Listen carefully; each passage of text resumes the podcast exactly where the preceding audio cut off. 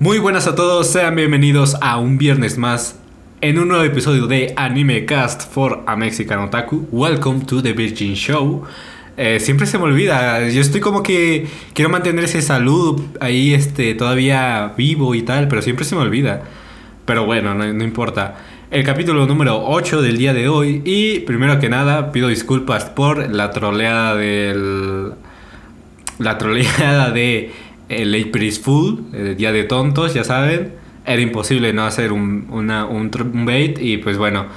Eh, en Instagram pues subí una historia en la que supuestamente había subido un video reviviendo mi antiguo canal de anime que actualmente está muy muerto y bueno, poco más, ¿no? La, ahí se vio, no es un roleo para empezar, así que dentro de ese aspecto está bien, pero eh, sigue siendo una broma y tal. Pero nada, o sea, dejando de lado bromas y tal. Yo de hecho también hubiera, hubiera hecho un episodio en el podcast así, tipo un poco más broma y de canteo. Pero dije, nada, la, verdad es que no me apetece. Quiero, quiero hablar del manga que vamos a hablar el día de hoy. Y aparte de que ya liqué casi toda la temporada. Bueno, no. Sí, en teoría casi toda la temporada. Porque es verdad que siempre sale uno que otro manga sorpresa como tal. Como Magical Girl Holy Shit. Que salió muy de sorpresa. Es un manga que no tenía ni, ni siquiera pensado hablar o sea, fue bastante improviso. Pero los demás, este, que, de los cuales ya tengo planeados hablar, o bueno, de los que están ya en lista, que están ahí en check-in, este, de los que están ahí en check-in, pues este, pues ahí están, ¿no? Están ahí pendientes, ahí lo estoy viendo de que a ver qué, qué onda. Bueno, no a ver qué onda, sino de que ya está organizado todo eso y, pues a ver cómo, cómo va a salir esta temporada. La verdad espero mucho de esta temporada porque posiblemente sea la última temporada en un buen rato. Me va o sea, después de esta temporada yo creo que igual y me tomo un descanso y tal. Pero eso es otra cosa de la que hablaremos más a futuro. O sea, ahorita no estamos ni siquiera ni, la, ni en la mitad de la temporada para que se fijen de, de la gran cantidad de contenido que se viene en lo que resta del año si es que todo sale bien. Pero bueno, el día de hoy vamos a hablar de un manga Seinen para empezar. O sea, wow, nadie se lo vio venir. El Neri hablando de Seinen. Wow, para nada predecible, ¿verdad? no se preocupen. un poco de Seinen, comedia, Echi también. Fíjate que yo tengo un problema con Echi. Drama psicológico, romance, tragedia y slice of life. El día de hoy sin más rodeos, tengo a Bokutachi ga Yarimashita. Vaya, este manga que me sorprendió mucho cuando leí. Un manga corto, un manga no tan largo, bastante digerible, la verdad. Y que no tiene. Tiene poco menos de un año que terminó. Eh, hace 11 meses terminó. Bueno, hace 11 meses sí sacaron el último capítulo en español el capítulo 87, un total de 87 capítulos.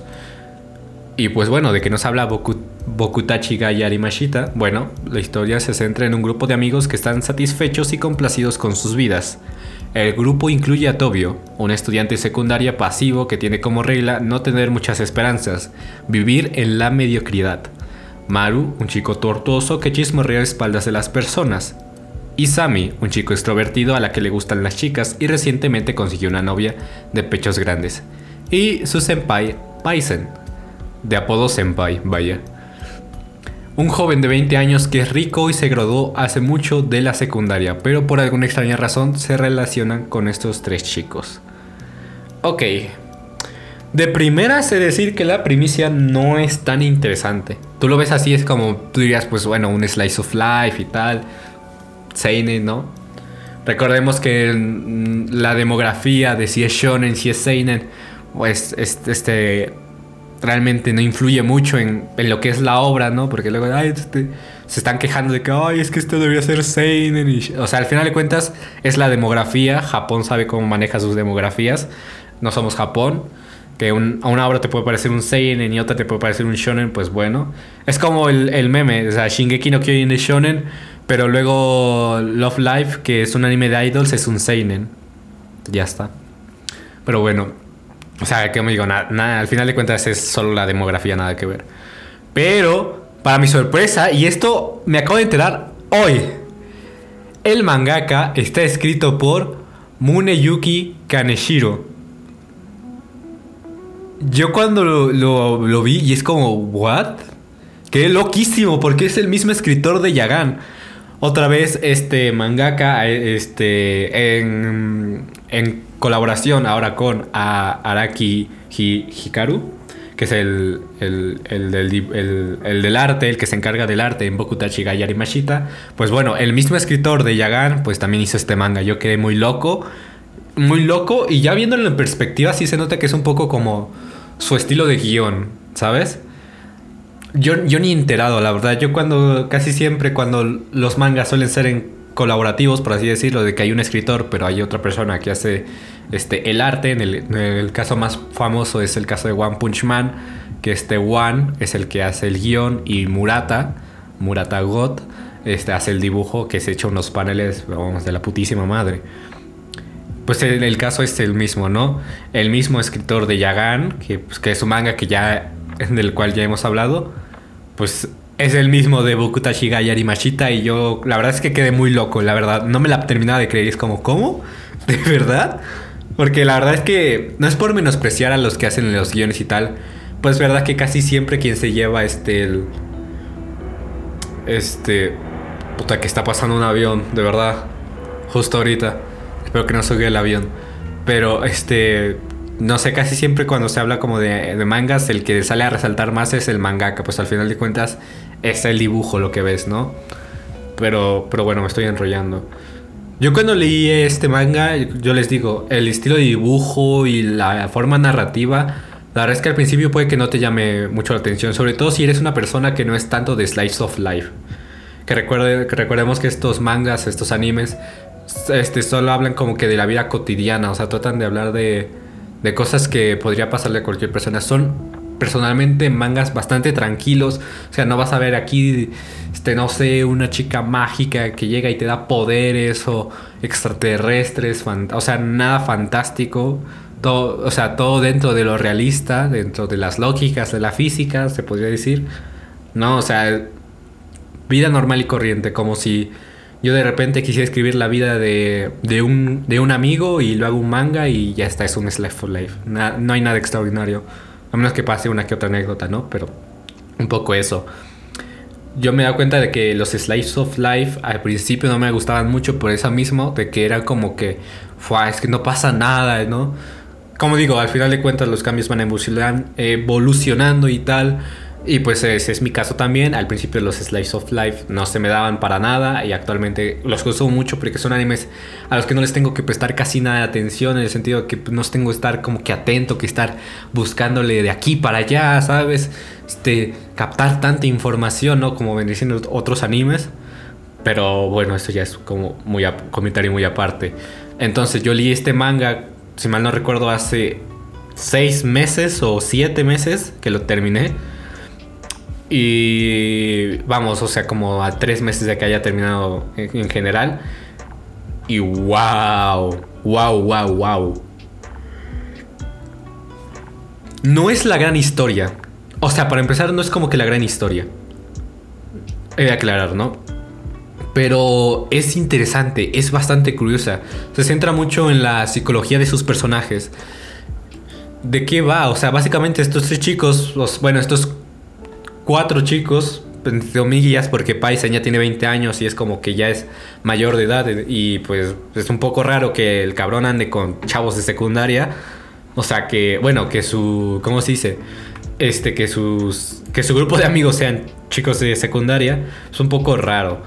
Pero es que el manga aprovecha la naturaleza humana en su totalidad, las emociones, las energías, la vulnerabilidad, o sea, no sé.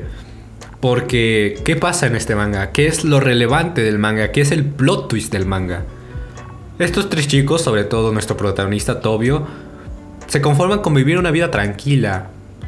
No, no buscan como... No aspiran a grandes cosas porque al mismo tiempo se dan cuenta de la realidad que es el mundo. El mundo es, un, es competitivo, el mundo es difícil quieres estudiar, te tienes que chingar para entrar a la mejor universidad, pa, estudiar, estudiar, ser el mejor estudiante, que es un buen trabajo, tienes que titularte, tienes que, hacer contactos y tal, o sea, están conscientes de que el mundo a su alrededor no es bonito, de, ay, voy a la escuela, salgo, trabajo y, y ya está mi vida hecha, no.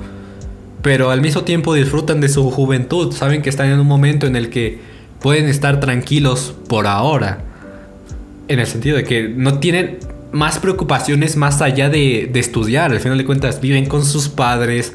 Este, nos tienen que preocupar por cosas como alquiler, cosas como que voy a comer, que voy a cenar esta semana, comer en general, tengo que pagar impuestos, pagar tales cosas, este, no me alcanza o tengo que buscar un nuevo trabajo, este, no se me da, o sea, no se preocupan por ese tipo de cosas, ¿no? Al final de cuentas son estudiantes jóvenes y Toby está consciente de eso.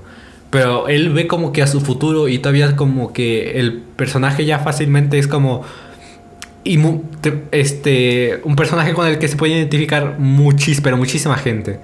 Es como, veo el futuro y qué hago, o sea, realmente quiero hacer esto, este, o sea, aunque lo haga, seré feliz. O sea, actualmente me siento bien, estoy tranquilo, estoy como en una zona de confort, no tengo presión, más que el estudio obviamente, ¿no? Tengo un grupo de amigos. Me gusta mi vida mediocre. No espero mucho de la vida porque yo tampoco doy mucho para, para la vida, por así decirlo, ¿no? Entonces este grupo de amigos pues normal, están un día normal. Pero hay un problema, tienen conflictos con la escuela vecina. Entonces un día agarran a Maru. Uno, eh, el, uno que tiene como que corte de honguito del grupo. Se puede decir como que el más rarito del grupo. ¿Sabes? Eh, la escuela vecina agarra a Maru y entre varios chicos de esa escuela lo, golpean, le hacen bullying, básicamente, ¿no? Porque está ese conflicto, eh, conflicto de escuelas y tal.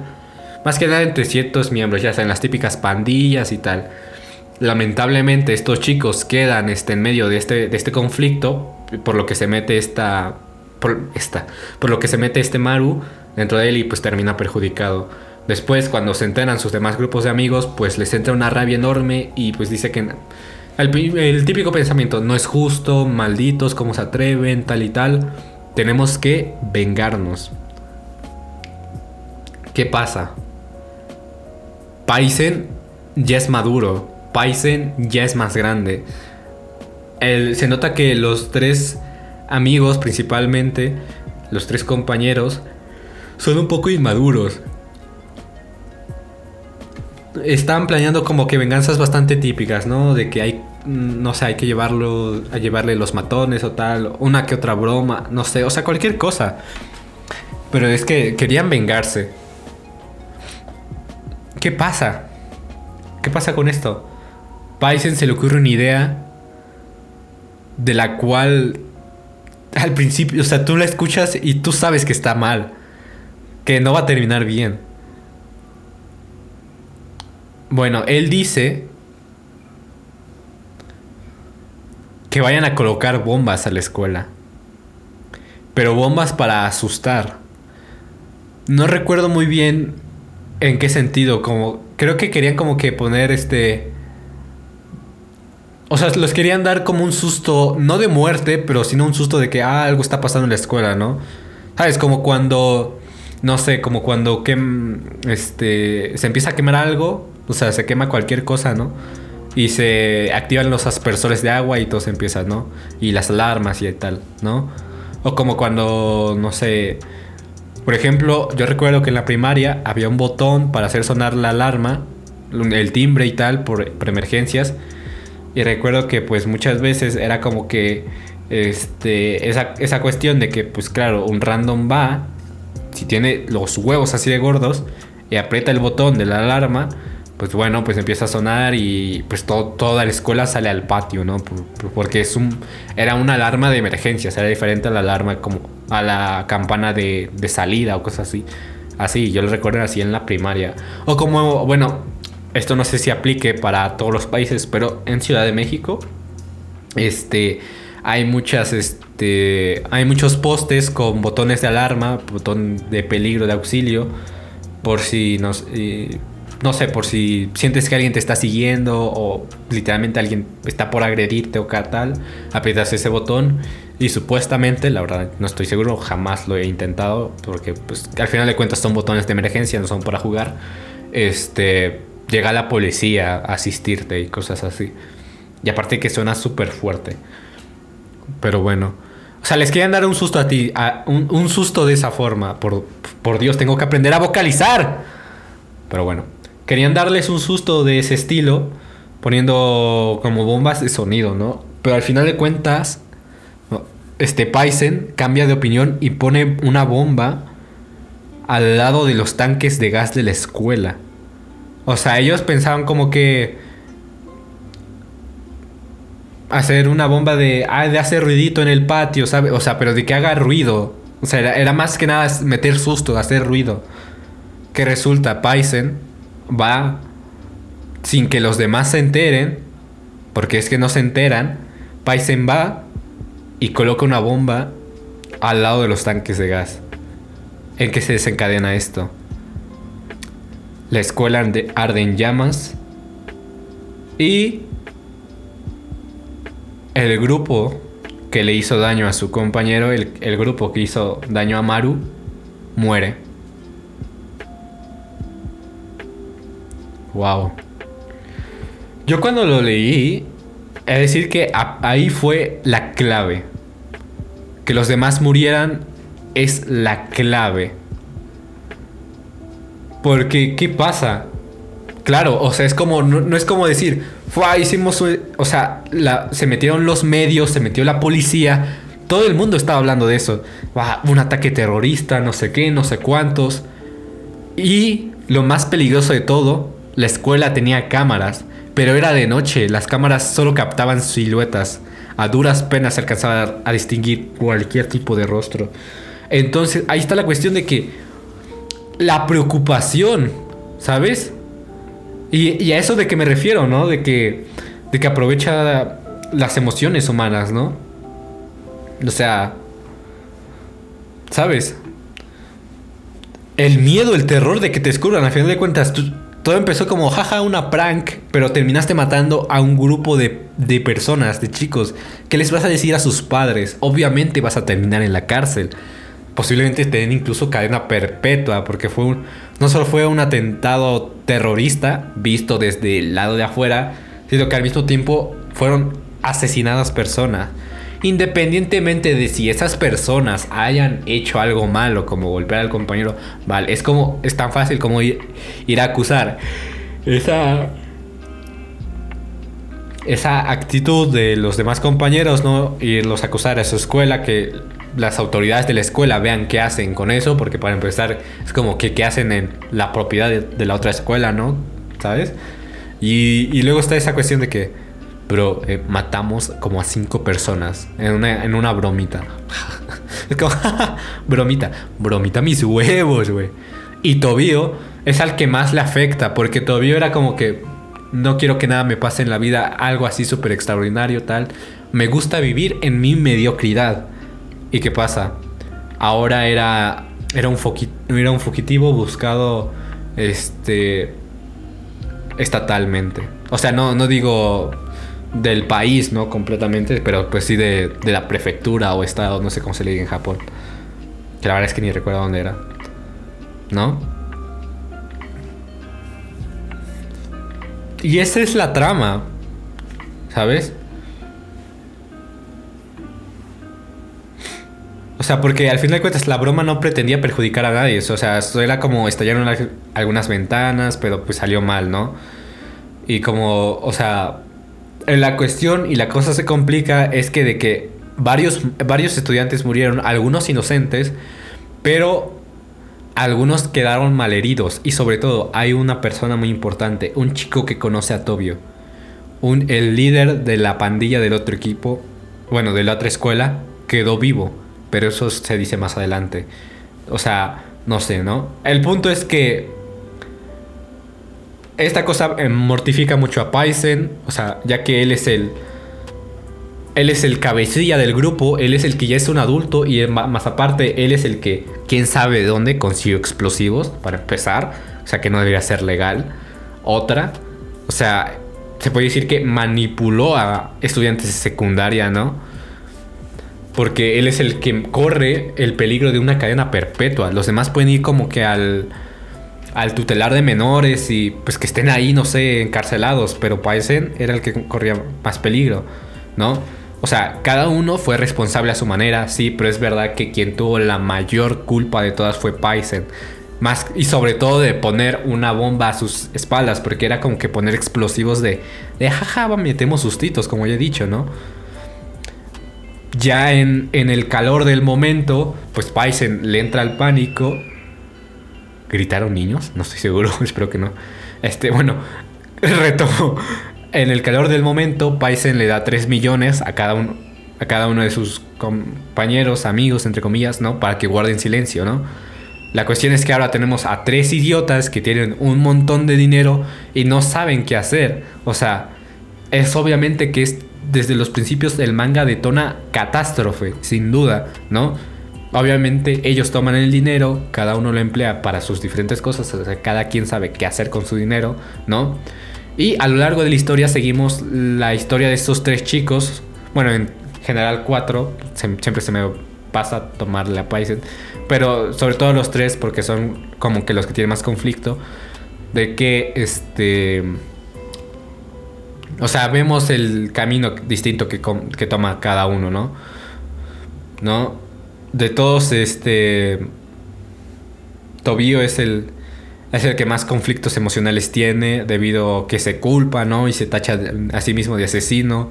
O sea, es una culpa que lo culpará o lo torturará, no sé, sin importar lo que haga, ¿no? Cada uno toma el dolor como quiere, ¿no? Nadie puede decir, ah, yo haría esto, ¿sabes? O sea, es como que esa cuestión de que, tú puedes decir, no, pues yo hubiera hecho esto, tal y tal y tal, ¿no? Pero al final es algo que no se puede tomar a la ligera y es algo que el manga se enfoca mucho en los problemas mentales y la dura batalla mental que tiene este Tobío respecto a su situación, ¿no? ¿No? No estar contento contigo mismo es horrible, ¿no? Tener pecados, cosas que hayas hecho y no olvidas. O sea, es algo que todos hemos hecho, ¿no? Que constantemente te lo reprochas. Es el peor castigo que nos podemos hacer como personas. O sea, incluso el maltrato físico, porque hay personas que pues no solo que lo llevan más allá al extremo de hacerse daño, ¿no? No sé, o sea, hay cosas que tú dirías que pues es mejor que un error que te condena por siempre. O sea, nadie olvida sus errores y es, a veces es difícil este, aprender de ellos y superarlo, pero hay personas que quieren este, vivir con ellos, ¿no? Yo creo que es lo más difícil, ¿no? O sea, algunos lo justifican o tratan de engañarse bajo, al menos sabré qué hacer ya la próxima, ¿no? De que, bueno, ya aprendí, no lo voy a hacer otra vez, ¿no? Pero pues es simplemente incluir las cosas de manera momentánea, porque conscientemente sabes que ahí, ahí van a estar siempre, ¿no? como decir, yo hice muchas cosas malas a lo largo de mi vida, hay cosas de, los que de lo que me arrepiento muchísimo, hay cosas que he podido superar, así como hay cosas que no, y pues dentro de ese aspecto te identificas fácilmente con Tobio, porque es una persona normal, ¿sabes? O sea, dejando de lado que mató a gente indirecta o directamente, como lo quieran ver, o sea, ¿a quién carajo le importa, no? O sea como al final de cuentas todos tenemos una lucha interna y la de Tobio es bastante fuerte y pues el manga nos va guiando a lo largo de esta lucha, ¿no? Y aquí retomo lo mismo de que el manga aprovecha muy bien la naturaleza humana, ¿no? O sea, hay cosas que hay acciones de Tobio que tú te este, cuestionas y dices, pues a lo mejor yo hubiera hecho lo mismo, a lo mejor y no, o sea, ¿sabes? Hay situaciones que ponen en juego tu propia ética, pensamientos que te cuestionas, y incluso pensamientos que posiblemente no quieras tener, pero te los, el mismo manga te los plantea, ¿no? Como digo, el manga es más allá de, de la problemática de cómo estos chicos van huyendo poco a poco de, de la policía, porque, pues, claro, la policía los busca mientras tratan de vivir su, su vida lo más incógnitamente posible pues se centra mucho en eso, en la batalla que tiene cada quien, como digo, Tobio siendo el protagonista y cómo se desarrolla, ¿no?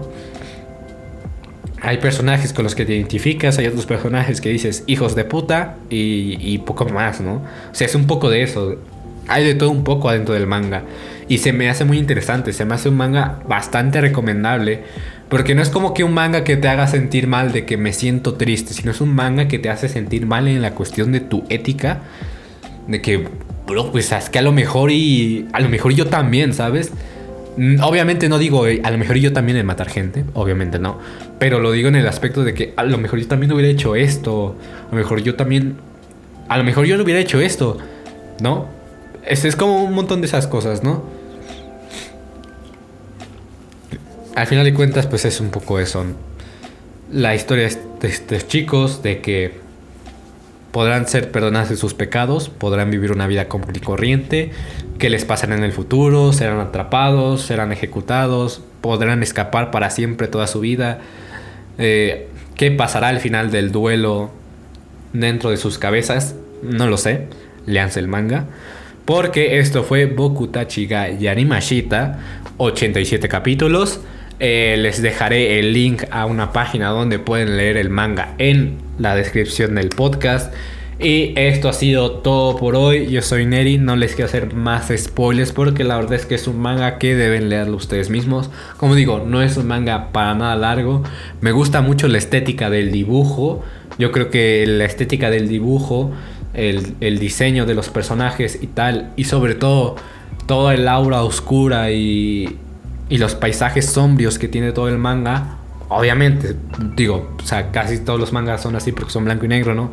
Pero yo creo que me yo creo que me van a entender en cuanto vean sobre todo la escenografía de los paneles, ¿no? Los escenarios y tal, paisajes, este y planos de personaje, más que nada. ¿A qué me refiero? ¿No? A lo mejor, o sea, al final de cuentas, pues no se puede hablar mucho como de colores, iluminaciones y tal, porque pues, es un manga o sea, es blanco y negro. Pero espero que me dé entender en cuanto ustedes lo lean. Espero que lo disfruten, la verdad.